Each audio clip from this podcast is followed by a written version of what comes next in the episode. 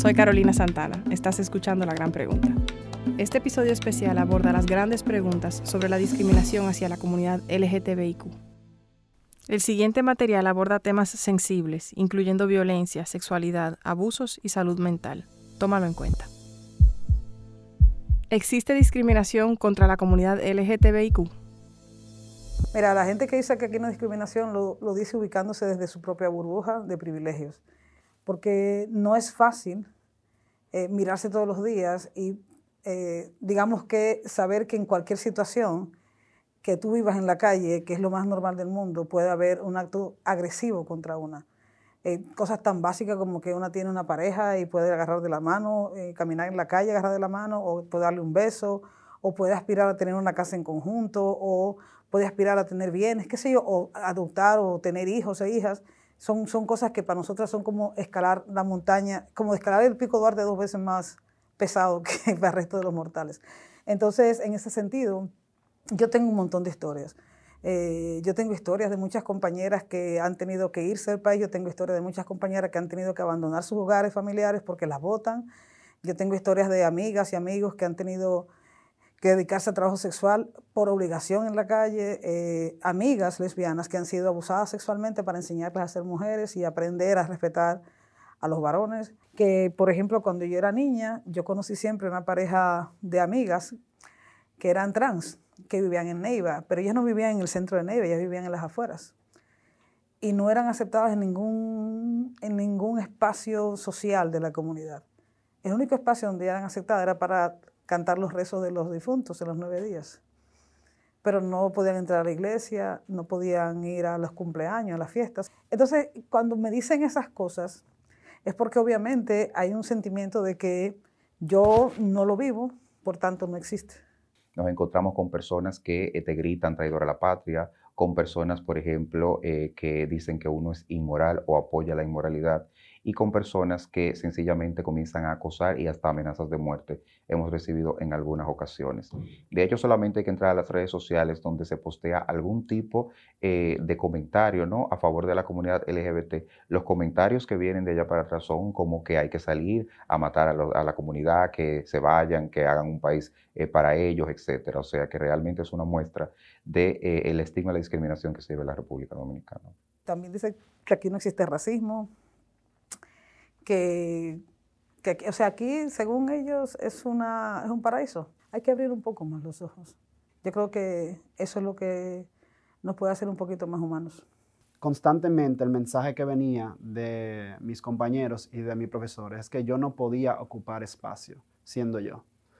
Con eso quiero decir que yo era digno de ser rechazado. Yo constantemente por las burlas eh, yo no podía caminar tranquilo, tranquilo ni siquiera en los pasillos del colegio. Y por muchos años, los años que yo estuve en el closet, em, eso, yo me estaba protegiendo de eso. Yo, yo duré muchos años, en, más años de la cuenta en el closet, porque yo no quería darle la razón a las personas que yo sentían que eran mis enemigos. Yo no quería darles el gusto de que todo lo que decían de mí era cierto. Y eso retrasó yo poder vivir plenamente. Yo no tuve una adolescencia donde yo pude tener relaciones sentimentales, yo no pude explorar sanamente mi, sexualidad como adolescente como lo hacen las demás personas, sino que al contrario, yo duré años reprimiéndome quien yo era. Y todo eso es algo que todavía yo estoy trabajando hoy. Y eso es sencillamente porque nadie en mi vida me dijo que estaba bien ser quien yo era. Pues algunas estadísticas de eh, discriminación es que el 83% de los dominicanos en general, aunque no sean parte de la comunidad LGTB, dicen que hay discriminación en República Dominicana hacia la, hacia la comunidad LGTB. Estamos hablando del 83%. O sea, podemos, según esta investigación, decir que casi todos los dominicanos están de acuerdo en que aquí hay mucha discriminación hacia las personas de la comunidad LGTB. Cuando se le pregunta a las personas de la comunidad, el 73% ha dicho que ha sufrido de acoso, bullying o eh, discriminación. El 73%, estamos hablando de casi la mayoría, 3 de cada 4 personas. Desde el 2013 al 2017 hubieron 38 asesinatos de mujeres trans y solo se le ha dado justicia a 4. Entonces sabemos que esto es una problemática muy importante y en vez de reducir el código penal para protegerlo, tenemos que aumentarlo. Antes solo decía orientación sexual, ahora deberíamos agregar orientación sexual e identidad de género, que es algo que va a proteger a todas las personas trans que sabemos que es la población más vulnerable y sabemos que es la población que más sufre de discriminación. La sociedad le dio una educación a mi madre y mi madre me dio un maltrato muy fuerte y me sacó de mi casa a los 13 años porque yo era una persona que tenía inclinación hacia mi mismo sexo y me da mucho golpe. Entonces yo fui una persona, no fui criado con mi padre, porque mi padre se fue al lado de mi madre cuando nací. Así, conocí a mi padre no hace mucho, pero yo lo quiero, quiero a mi madre mucho porque yo vi que mi madre fue la sociedad que lo, que lo educó, ella no tiene la culpa sino culpa a la sociedad que vivimos. Una sociedad de dolor moral. No hay mayor crueldad que una familia se vea obligada a rechazar a un hijo o una hija por su orientación sexual o su identidad de género. No hay mayor crueldad que esa, porque estamos lanzando a un individuo a lo desconocido, a la calle, sin protección ninguna. Y es un individuo que va a comenzar desde cero. No sabemos cuáles necesidades eh, humanas esta familia nutrió para que ese individuo tuviera las herramientas para enfrentar la vida. Porque si son capaces de rechazarlo y de sacarlo del seno de la familia, no le han aportado las necesidades básicas que la persona necesita para emprender pertenencia, seguridad, un nombre, etc. Y eso genera un individuo que se va a la calle sin autoestima. Porque si mi familia no me quiere, que fue que me trajo a este mundo, ¿a mí quién me va a querer? Porque las personas nos miran como extraterrestres, nos miran como, como si fuéramos algo que no tiene que existir. Y nosotras tenemos que existir, nosotras somos personas tenemos futuro, tenemos proyectos, tenemos propuestas, tenemos familia, tenemos sangre. El corazón no late como todos aquellos que andan por ahí. Nosotros no vinimos a hacerle daño a nadie. Yo creo que uno de los aspectos más importantes a resaltar es que las leyes tienen un efecto muy importante en la salud mental de las personas. Y algo que sabemos muy bien en psicología es que mientras menos leyes hayan que protejan a las personas de la comunidad LGTB, más va a aumentar la discriminación y por lo tanto más va a aumentar las problemáticas de salud mental. Las personas de la comunidad LGTB ya tienen problemáticas muy grandes a nivel de salud mental. Son cinco veces más probables a tener un intento de suicidio, son dos veces más probables a desarrollar una problemática de salud mental y esto se debe exclusivamente a la discriminación percibida mientras menos ellos se sientan percibidos que los estén discriminando, entonces menos problemáticas van a resaltar. Entonces, una problemática que podemos evitar al 100%. Y si podemos evitarlo, pues entonces deberíamos hacerlo. ¿Cuáles son algunos de los conceptos básicos para comprender la diversidad sexual? Yo puedo resumir el significado de, de las siglas LGBTIQ+. La L lo decimos por la representación de las lesbianas, la G por gay, la B por bisexuales, de transexuales, eh, Q por personas queers y por personas intersexuales, que también hablamos de eh, la, estamos mencionándolo más en nuestro país, no porque no existiesen antes, sino porque ahora son personas más visibles. Y trans también implica personas transexuales, travestis y transgéneros. Siempre nos dicen, eh, alguien nos dice que somos la mafia del alfabeto porque siempre estamos poniendo letras nuevas. No es que estamos colocando letras nuevas, es que mm, sabemos, necesitamos seguir nombrando porque creemos que las cosas que no se nombran no existen. Y nosotros necesitamos nombrar nuestra diversidad y no dejar a nadie atrás, ni escondida. Ni, o sea, para nosotros es súper importante poder, y si aparecen más, si aparecen asexuales que también se incluyan, también lo hacemos. Sexo, estamos hablando de aquello biológico que se le asigna al nacer. Y normalmente es hombre, mujer, y algo que a los conservadores les encanta omitir, que son las personas intersexuales. Siempre dicen, bueno, Dios creó hombre y mujer, pero la intersexualidad es una realidad biológica. Hay personas que nacen y con las características con las que se nacen no se le puede decir si son hombres o son mujeres. Entonces hay personas intersexuales y muchas personas tal vez se estaban preguntando, bueno, sí, pero es una minoría, no, no debiésemos hablar de ellos. Realmente las estadísticas señalan que es 1.7%. 1.7% es 2 de cada 100 personas. Estamos hablando muchísimo. Y estamos hablando del mismo porcentaje de ojos verdes que existe en el mundo. Estamos hablando del mismo porcentaje del color pelirrojo de pelo que existe en el mundo. Es la misma cantidad de personas intersexuales. Entonces, estas personas intersexuales no son ni hombres ni son mujeres. Y es muy importante que también las tengamos en cuenta. El género, como es una construcción social, apela al binarismo, a que mujer y hombre tienen ciertas características, ciertos roles establecidos socialmente en dos bandos. El género fluido es un género que no respeta ese bando, que simple y llanamente no se identifica ni con los roles, ni las normas, ni los estereotipos que establece la sociedad para mujer y para hombres. Quiere decir que yo no obedezco porque ninguno de esos me identifican y yo soy. Independientemente de que la sociedad diga que los varones se ponen pantalones, yo no estoy de acuerdo con que la sociedad eh, de alguna forma segmente los pantalones, estoy poniendo un ejemplo, para los hombres, porque yo soy una persona que me siento hombre y uso falda, porque soy una persona que independientemente la sociedad haya establecido que el maquillaje para mujeres, yo me siento hombre y yo me maquillo.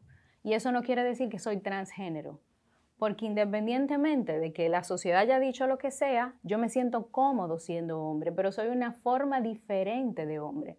Mi expresión de género, que es la expresión política, trasciende todos esos estereotipos y todas esas cajas que mete la sociedad para establecer lo que considera bueno y válido para definirte dentro del binarismo de hombre y mujer. Cuando hablamos de género, hablamos de la construcción social de qué significa ser hombre, qué significa ser mujer, qué es lo masculino y qué es lo femenino.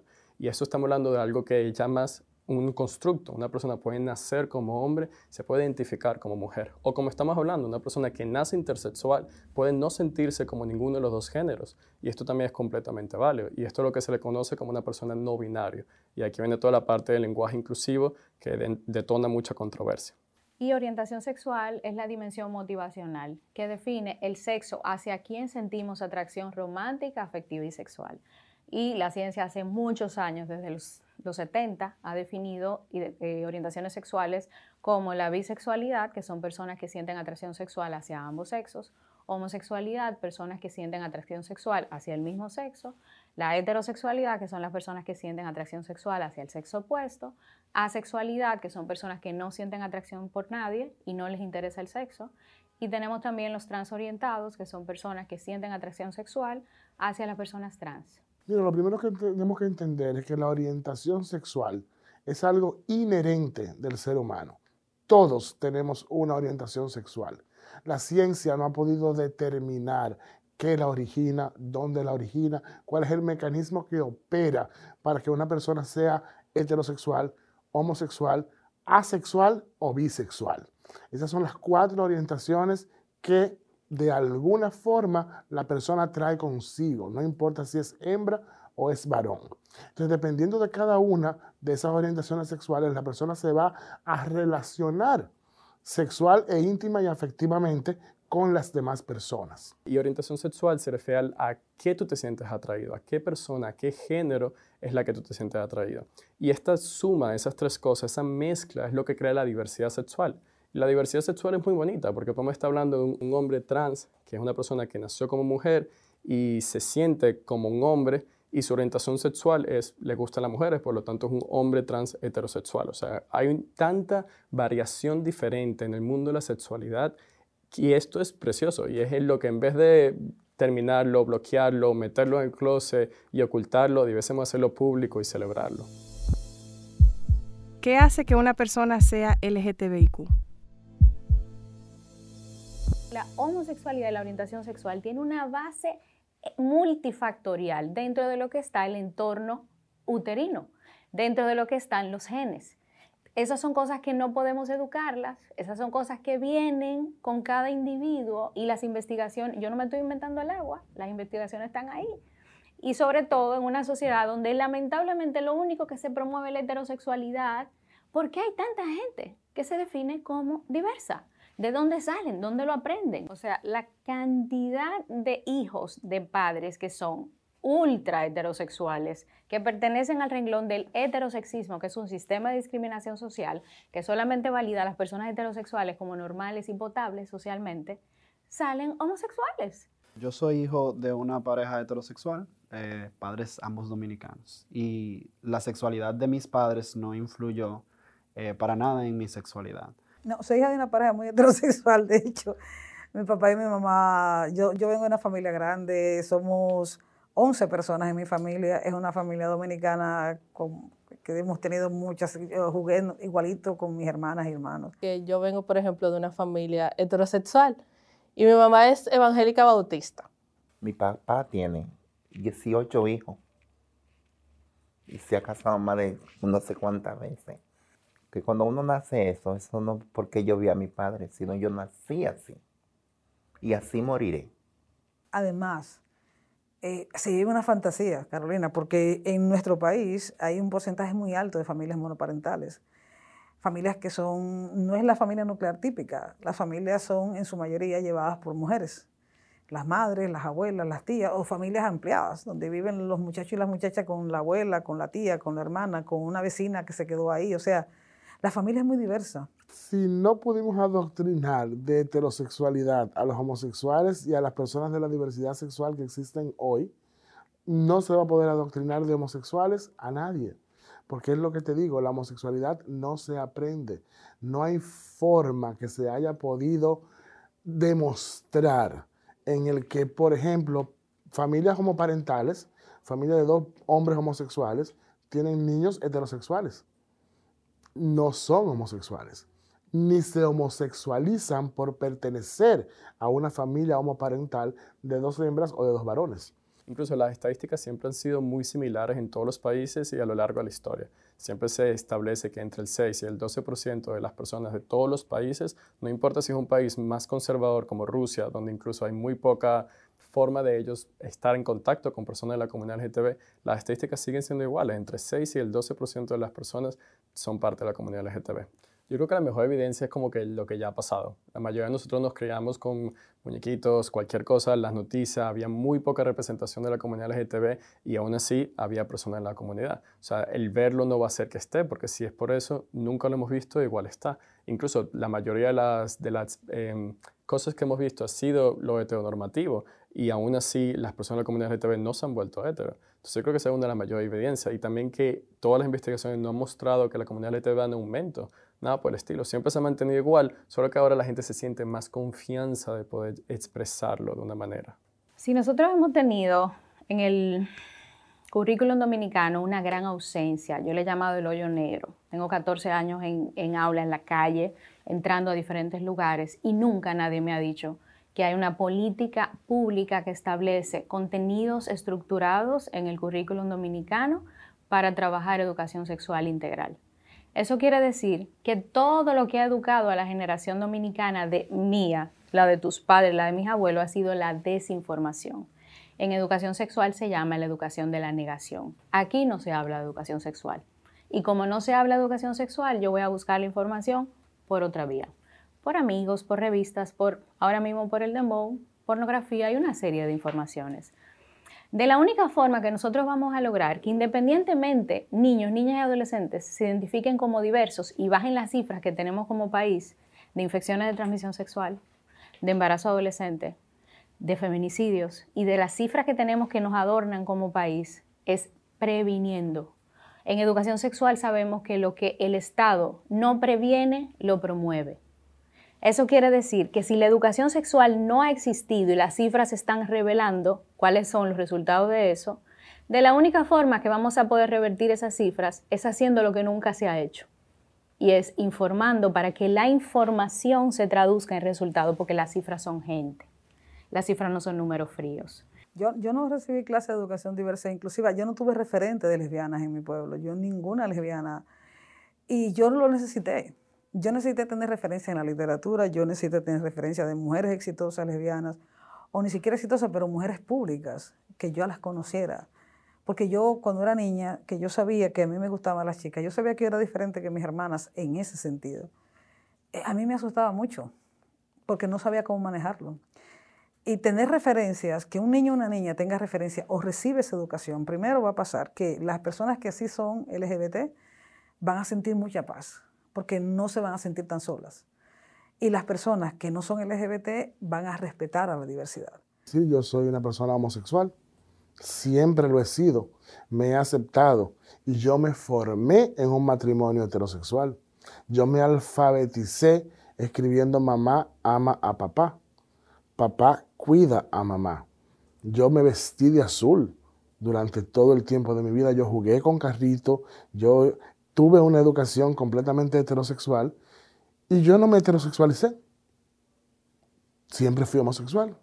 Entonces, ¿dónde está el principio que va a romper ese temor en el momento que se acepte que la homosexualidad y la heterosexualidad es lo mismo? Son dos orientaciones sexuales diferentes, pero ambas son orientaciones sexuales. Igual, el mundo va a seguir siendo de homosexuales, de heterosexuales, de asexuales, de bisexuales, de lesbianas y de todas las manifestaciones de la sexualidad humana, porque eso no hay nada que lo pueda detener. Soy Carolina Santana, estás escuchando La Gran Pregunta. El problema lo tenemos la gente grande. El morbo y el prejuicio se lo forjamos nosotros. O sea, si, un niño, a mí un niño me gritó el otro día, eh, pájara, y yo lo miré y yo le dije, ¿por qué tú me dices así? Y dice, ah, sí, es que mi papá dice. Obviamente lo está repitiendo. Los niños y las niñas son esponjas. Los niños y las niñas van a repetir lo que escuchan de sus adultos. Y si de sus adultos lo que escuchan es discriminación y odio, así mismo van a actuar.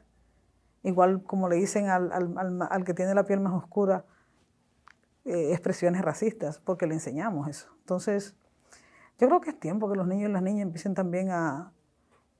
Que no, más bien que la gente adulta entendamos que los niños y las niñas tienen la capacidad para aprender y para respetar también. Y cuando tenemos una diversidad sola y para colmo discriminada y para colmo legalizando ese odio, tenemos una guerra social. Eso es lo que no estamos viendo un adolescente que está siendo bombardeado por todos los lados solamente porque es, porque se expresa como una persona diversa y para colmo la sociedad no lo protege y legaliza que lo agredan, tenemos una guerra social. Porque nuestros jóvenes, nuestros adolescentes no son el futuro, son el presente. ¿Qué está pasando en el Congreso en cuanto a los derechos de la comunidad LGTBIQ? Desde el 2009 hemos estado eh, dialogando sobre eh, el Código Penal dominicano, el cual tiene más de 20 años discutiéndose en el Congreso, y habíamos dejado ya para esa fecha eh, esta discusión clara de el por qué tenía que estar la discriminación por orientación sexual eh, dentro de la pieza legislativa. Luego, el 20 de junio de este año, la legisladora Isabel de la Cruz del Partido de la Liberación Dominicana, sin discusión, sin evaluación, eh, sin hablar con nadie, pues sencillamente introduce estas modificaciones a la pieza donde primero saca del artículo 187 sobre discriminación la palabra orientación sexual, pero no solamente eso, sino que agrega un párrafo, el párrafo número 2, que dice que exime de discriminación cuando se objete eh, libertad de conciencia, ética, moral, e institucionalidad, lo cual no solamente afecta a la comunidad LGBTIQ de la República Dominicana, sino también a todas las poblaciones en situación de vulnerabilidad, debido a que este párrafo hace inoperante todo el artículo, toda vez que si tú, por ejemplo, a una persona de color, a una persona extranjera, migrante, etcétera, la discriminas, entonces puede valerte de ese segundo párrafo para sencillamente eh, no tener ningún tipo de consecuencia. El Código Penal más allá de ser un texto legislativo que te dice quién debe ir preso y quién no, es una herramienta social que le da a, la sociedad dominicana su sentido de moralidad hasta cierto punto. Le dice a la sociedad dominicana, esto está bien y esto está mal. Esto se puede, esto no se puede. Incluir en ese texto protecciones expresas a la comunidad LGBT era un avance casi inmesurable, en el sentido de que no es nada más posibilitar que los miembros de la comunidad puedan tomar acciones legales penales contra las personas que lo discriminan o que los agredan, sino que el mensaje que estaba enviando a la sociedad dominicana es que estas personas importan. Nosotros vemos la situación precaria en la que ellos están y nosotros queremos poner una protección especial a ellos. Y así de importante y de positivo que hubiese sido la inclusión, así de traumático y negativo fue la eliminación. O sea, toda la comunidad. O sea, por eso tú estás viendo esta organización de activismo tan repentino, tan rápido, tan furioso. Toda la comunidad dijo, pues ya no, ya basta, porque yo ni siquiera te estoy pidiendo derechos adicionales, yo sencillamente te estoy pidiendo que tú hagas tu deber como Estado y me protejas. Particularmente, en adición a las eliminaciones que se hicieron, es muy, muy preocupante la inclusión de los párrafos de objeción de conciencia, que se incluyeron en el artículo sobre la discriminación y en el artículo sobre trato, cruel y degradante. ¿Y, ¿Y qué es la objeción de conciencia? Básicamente un párrafo que se coloca al final del artículo, donde te dice, un artículo, imagínate que te dice, esto es el crimen, cuando tú haces esto está mal, y luego te dice, excepto si tú lo haces porque tú lo hiciste en una expresión de tu culto, de tu fe, por, tu fe o por un requisito institucional. Como abogado, aberrante la redacción porque es genérica, eh, mm, ambigua y, y, básicamente hace inoperante el texto. Porque, ¿qué es un requisito institucional? Yo cualquier cosa es un requisito institucional. Como persona, ofensivo, humillante. Que tú en un artículo que habla de trato cruel y degradante, donde tú estás tratando de tipificar como Estado, cuando una persona tiene un trato tan eh, cruel con otra que amerita una consecuencia penal, pero eso está bien si es por tu fe. Con respecto a ese argumento de que el Código Penal se extralimitaría en su protección si incluye orientación sexual, porque eso no está incluido en la Constitución, es un argumento completamente eh, deshonesto desde el punto de vista intelectual. A diferencia de lo que pasa en materia penal, en materia constitucional y en materia de derecho humano, las interpretaciones siempre deben ser amplias. Hay un principio de, de, igualdad y no discriminación que está incorporado en nuestra constitución y además está incorporado en nuestro sistema legislativo por tratados internacionales de derechos humanos que nosotros hemos firmado. Ahí está la Convención Americana sobre Derechos Humanos, que ya ese artículo ha sido interpretado por la Corte Interamericana de Derechos Humanos, particularmente en tema de orientación sexual. Y no hay duda alguna de que yo, como, como un miembro de la comunidad LGBT, estoy protegido por mi constitución de la República Dominicana. Es tan intelectualmente deshonesto que ellos se cantan y se lloran porque me dicen, tú no necesitas que esté en el código porque ya tú tienes la constitución pero no puede estar en el código porque no está en la constitución. Entonces, eh, no tiene sentido porque yo estoy pidiendo que esté en el código porque una cosa es la constitución, que es la carta magna, la mamá de todas las leyes y que crea esas reglas primarias sobre de donde salen todas nuestras demás regulaciones. Y otra cosa es el código penal. El código penal es lo que dice cuando hay responsabilidad criminal. Sí es verdad, yo constitucionalmente, si yo salgo a la calle, tú no me puedes discriminar porque hay un orden jurídico que me protege, pero tú no vas preso por eso. Tú no tienes un temor de que va a haber una responsabilidad criminal. Si el código lo incluye, ya hay, hay una protección adicional.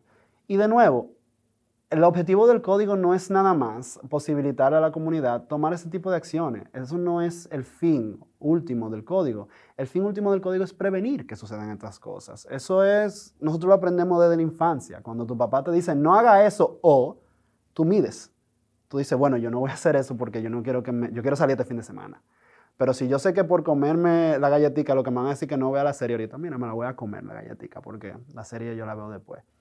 Entonces nosotros socialmente el código sirve para eso. Le dice a las personas, tú no puedes hacer esta discriminación porque tiene esta penalidad. Mira, si el código penal es aprobado con las modificaciones que se le hizo en la Cámara de Diputados, va a ser funesto no solo para la población LGBTIQ, sino para muchos sectores que no van a tener una herramienta en la justicia que le permita declarar o reclamar eh, sus derechos y ejercer la ciudadanía de forma plena. ¿Qué consecuencia podemos tener?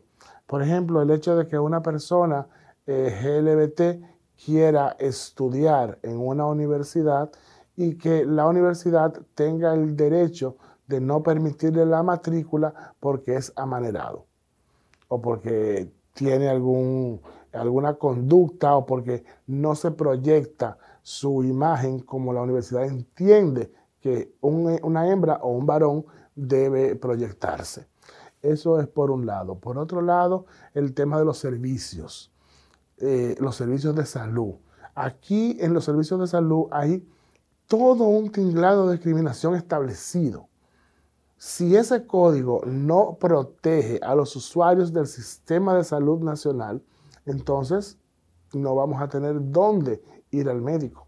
Imagínate tú una transexual que esté ejerciendo el trabajo sexual, que sea agredida, eh, sea golpeada, herida y que haya que llevarla a un hospital.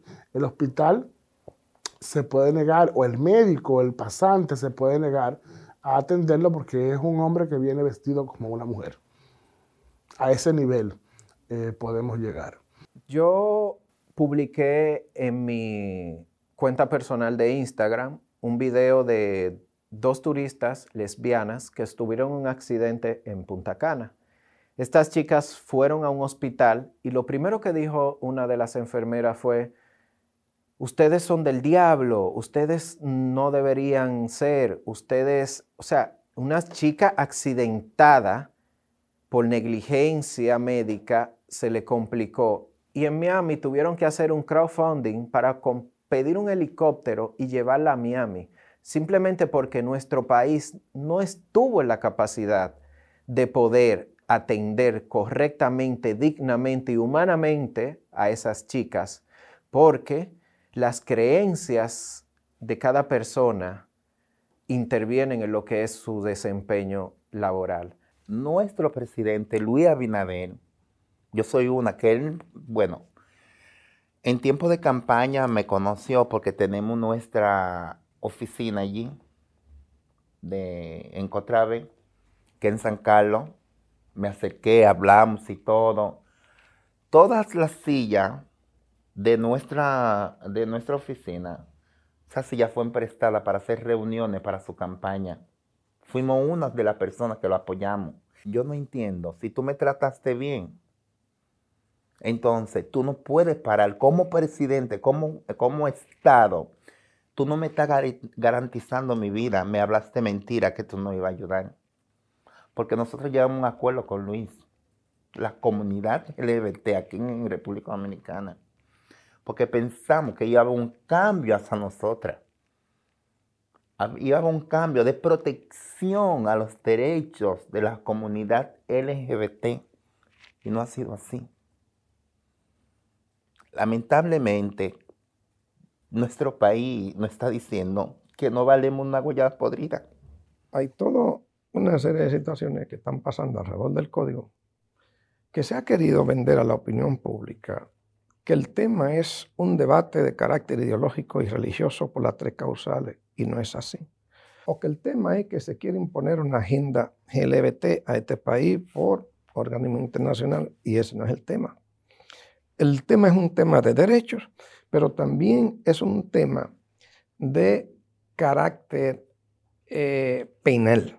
Lo que pasa es que, porque lo he visto, ah, déjame llamar a mi obispo porque mi, que mi propuesta ganó ahí ni siquiera está primando el partido. Yo creo que tiene más un peso religioso, según yo vi. Ese código penal va a mandar que me maten mi compañera. Esos conservadores que están allí son ellos que están mandando para que nos maten a nosotras, que nos maltraten, que nos den patada. Pero vamos, vamos a seguir luchando para ver qué pasa. Esperamos que eso no se pueda aprobar y que el Estado, si me oye, Luis Abinader, lo que sea, cualquiera de ellos, que ellos tengan un compromiso con la comunidad. Desde la CDH, a ellos se le mandaron para proteger, una protección a la comunidad LGBTQ, a todo lo Estado. Está Chile, está Uruguay, que es uno de los países que el Estado garantiza la vida de la comunidad, de la comunidad LGBT, más la persona trans. Y me da mucho pique porque Porque todo el tiempo que nosotros tenemos aquí en República Dominicana haciendo acciones,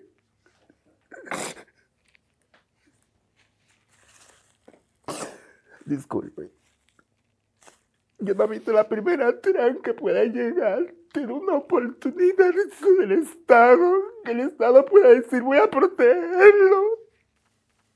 Eso me molesta, me indigna, porque hemos votado por ello. Se ha querido vender que lo que nos oponemos a que ese código se apruebe como está, con derechos fundamentales conculcados, que somos pasibles inclusive de que si ese código se aprueba con toda la falencia que tiene y con la negación de derechos que tiene ese código, pudiéramos estar siendo sancionados porque nosotros somos signatarios de varios tratados internacionales que aseguran los derechos de la gente y lo estamos violando en ese código. Hay una parte del Código Penal que a mí me preocupa muchísimo, que no es eh, exactamente la parte que se modificó, sino es la otra parte, que ahora mismo no me acuerdo del artículo, porque deja un paso abierto a legalizar la terapia de conversión. La terapia de conversión es sumamente peligrosa, ni siquiera se debería llamar terapia porque es más una pseudociencia y es una serie de técnicas que se utiliza para tratar de cambiar la identidad o la orientación sexual de una persona. Y no me quieren porque yo soy esto. Y esto yo no quiero ser así, no lo puedo manejar, no sé cómo me lo, cómo me lo cambio. Y entonces ahí es donde hay varios caminos, abrazar la fe. Y cuando abrazan la fe, transitan la fe, son víctimas de tratos inhumanos para poder corregir eso que vino de fábrica sí. Y luego cuando la persona se da cuenta que no se pudo, después de haber recibido golpe, maltrato, eh, terapias de electroconvulsión, eh, oraciones, absolutamente una serie de métodos ortodoxos, todos, que la persona sigue siendo y sigue sintiendo.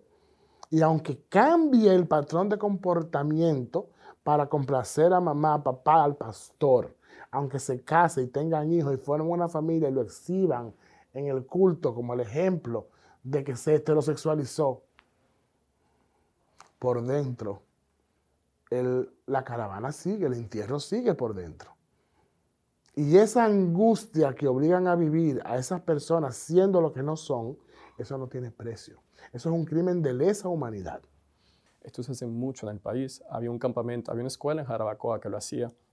Y era muy famosa porque las personas de Estados Unidos mandaban a sus hijos ahí porque en Estados Unidos era ilegal hacerlo. Entre las técnicas, las técnicas que utilizan le dan algún tipo de sustancias que te da náuseas y al mismo tiempo que te dan náuseas, eh, obviamente uno vomita y te ponen eh, material erótico del mismo sexo, para que uno vaya asociando material erótico del mismo sexo con vómito. También la misma forma en cómo se hace, te hacen electroshocks en las partes íntimas y es lo mismo, asociar dolor con la orientación sexual. Y esto lo que se sabe es que no funciona, no cambia la orientación ni la identidad sexual de la persona y las personas que pasan este proceso terminan muchísimo peor terminan con intento de suicidio, con depresión y se sienten fatales. Entonces es muy preocupante esa situación y este Código Penal lo deja completamente abierto a que se siga pasando ese tipo de situaciones. Y es muy común, cada vez que un padre conservador sabe que su hijo es parte de la comunidad LGTB, lo primero que piensa es, lo voy a llevar a un psicólogo, lo voy a llevar para que me lo arreglen, para que me lo pongan en la línea correcta. Y hay muchos psicólogos que lamentablemente hacen este tipo de prácticas y son sumamente peligrosas. O sea, lo que vive un adolescente que pertenece a la diversidad sexual es un infierno. Yo te puedo decir que en una de mis conferencias yo osé decir preferencia sexual. Y uno de esos adolescentes se me acercó con lágrimas en los ojos y me dijo, jamás vuelvas a decir preferencia, Laine, porque tú nunca vas a preferir el camino del infierno. Así mismo me lo dijo. Porque lo que yo vivo, yo no se lo deseo a nadie. Si yo pudiera volver a nacer, yo no fuera homosexual. Porque es que el mundo te odia. Es que no, o sea, yo no tengo nada. Y esa realidad me hizo a mí entender por qué preferencia sexual nunca es una opción. Orientación sexual que no se elige, no se cambia, no se cura, forma parte de mi identidad. Es tan difícil entender. ¿Qué pueden hacer las personas aliadas en favor de los derechos de la comunidad LGTBIQ? Nosotras necesitamos que le escriban a sus senadores, a sus diputados de sus demarcaciones, eso es importante. Lo pueden hacer cualquiera. Vayan a nuestras manifestaciones, dejar de hacer chistes en relación a la comunidad LGBTI, dejar de reírse y de llamarnos que somos generación de cristal. Yo no soy una generación de cristal. Hablar, manifestarse, o sea, estar. Yo creo que son actos tan simples como eh, ponerse, eh, manifestarse, hacerlo público. Es decir, decir así básicamente cuando hay una esquina, está sentada en un coro de amigos y amigas en el barrio y alguien está haciendo chistes, decir así simplemente, no, mira, eso está mal. Si los que estamos como aliados nos unimos y desde nuestro privilegio, porque somos heterosexuales, y en este país ser heterosexual es un privilegio que te garantiza derechos y te garantiza oportunidades para tu poder ascender, pues entonces utilizamos nuestro privilegio para visibilizar los que no los tienen, para darle voz a ellos y para ayudar a las personas que están tomando decisiones, tomadores de decisiones, para que puedan no solamente presionar para que se puedan hacer lo que ya está engavetado y que tiene mucha presión ya ahora mismo en este momento, sino para que podamos construir todos esos jóvenes que ahora mismo están organizándose para seguir trascendiendo a nivel social y para poder llegar a esos estamentos de, de, poder, nosotros podemos ayudarlos porque tenemos información, pero también tenemos las redes sociales. Las redes es un clic que construye y destruye la sociedad. Necesitamos que nos apoyen, que hagan declaraciones públicas, la gente que tiene, que son hacedoras de opinión. Necesitamos que la gente, nuestras familias, vayan con nosotros a las manifestaciones, que hablen por nosotros, que en sus espacios de conversación con la vecina, en la escuela, donde sea, no den eh, posicionamiento en relación a, nuestros derechos, que no permitan la burla ni, ni el abuso, que se, que se manifiesten. Nosotros queremos que nos acompañen eh, y que demuestren su amor sobre todo, porque esta, de verdad, Carolina, esta es una lucha que la hacemos desde el amor. ¿Qué decirles a las personas de la comunidad LGTBIQ que sienten miedo? Es imposible vivir en el closet y tener salud mental. Yo siempre se los hago saber a mis pacientes. Eh, vivir en el closet es imposible que seas feliz porque estás ocultando todo lo que tú eres. Y si estás ocultando todo lo que tú eres, es imposible sentir felicidad. Una pregunta que siempre hago a mis pacientes, ¿cuál es la diferencia entre un conocido y un amigo? Y la mayoría de las respuestas que me dicen es, con un amigo tú le cuentas intimidades. Entonces, si tú no le has contado a nadie la intimidad de que tú eres gay o tú eres lesbiana o tú eres trans, Tú no tienes ningún amigo en este mundo. Entonces, eso es lo que más triste se siente, es, lo más, es la emoción que más me refiere a mis pacientes, se sienten solos. Y pueden tener un mejor amigo que lo aman y todo perfecto, pero si no le cuentan esa parte de ellos, les está ocultando muchísimo, les está ocultando todo. Nadie te puede obligar a salir de un lugar donde tú no estás listo. Eso es lo primero. Salir del closet es una decisión muy valiente en una sociedad donde el odio está legalizado. Salir del closet te puede implicar inclusive tu vida, tú puedes poner en riesgo tu vida. No es tan fácil y sobre todo cuando a ti no te han apoyado, no te han educado en la diversidad, donde tú te sientes tú mismo que odia lo que tú eres porque tú no lo entiendes. Entonces, exigirle a una persona que salga del closet habla del privilegio de quien lo exige. Lo más importante es que la comunidad pueda unirse desde el respeto y la empatía y para eso también hay que educar a la comunidad, para que la misma homofobia internalizada se pueda diluir con información. Mira, yo le diría a las personas que sufren de discriminación en este momento lo mismo que nosotros le decimos a las personas que quieren salir del closet. Prepárate para salir del closet. Prepárate para no ser discriminado. Entonces hay una serie de cosas que la persona tiene que hacer. Aunque la discriminación no debiera existir y punto. Pero como todavía no podemos evitar eso, entonces las personas tenemos que prepararnos para vivir en un mundo que nos discrimina. La gente que está en el closet, la gente que tiene miedo, la gente que está viviendo algún tipo de agresión discriminación, la primera cosa es contáctenos también porque podemos apoyar en muchas cosas. Si hay situaciones de agresión, discriminación, contáctenos que tenemos si no tenemos red de todos, tenemos organizaciones aliadas que pueden apoyarnos en procesos legales o también eh, acompañamiento. Yo diría que tengan valor, tengan valor porque la discriminación siempre ha existido. La discriminación hay que afrontarlo. Porque si uno no afronta la discriminación, siempre vamos a estar viviendo en lo mismo. Hay mucha gente como tú. Eso es lo único que yo te puedo decir. Hay mucha gente como tú, aunque no la veamos de una forma evidente por la misma situación social, existen. No desistan, no se dejen callar, no se dejen atropellar. Al final nosotros estamos luchando para que nuestra voz no sea callada, para que nuestros derechos no sean atropellados. Y el simple hecho de tú levantarte y salir a la calle ya es una lucha. Pero sobre todo que tengan mucha valentía. Que si la familia no les quiere, aquí somos una gran familia y les abrazamos. ¿Cómo te imaginas el futuro? Mira, yo me imagino el futuro como un mundo en el que la gente no tenga que decir lo que es o lo que le gusta. Que la gente sea y punto.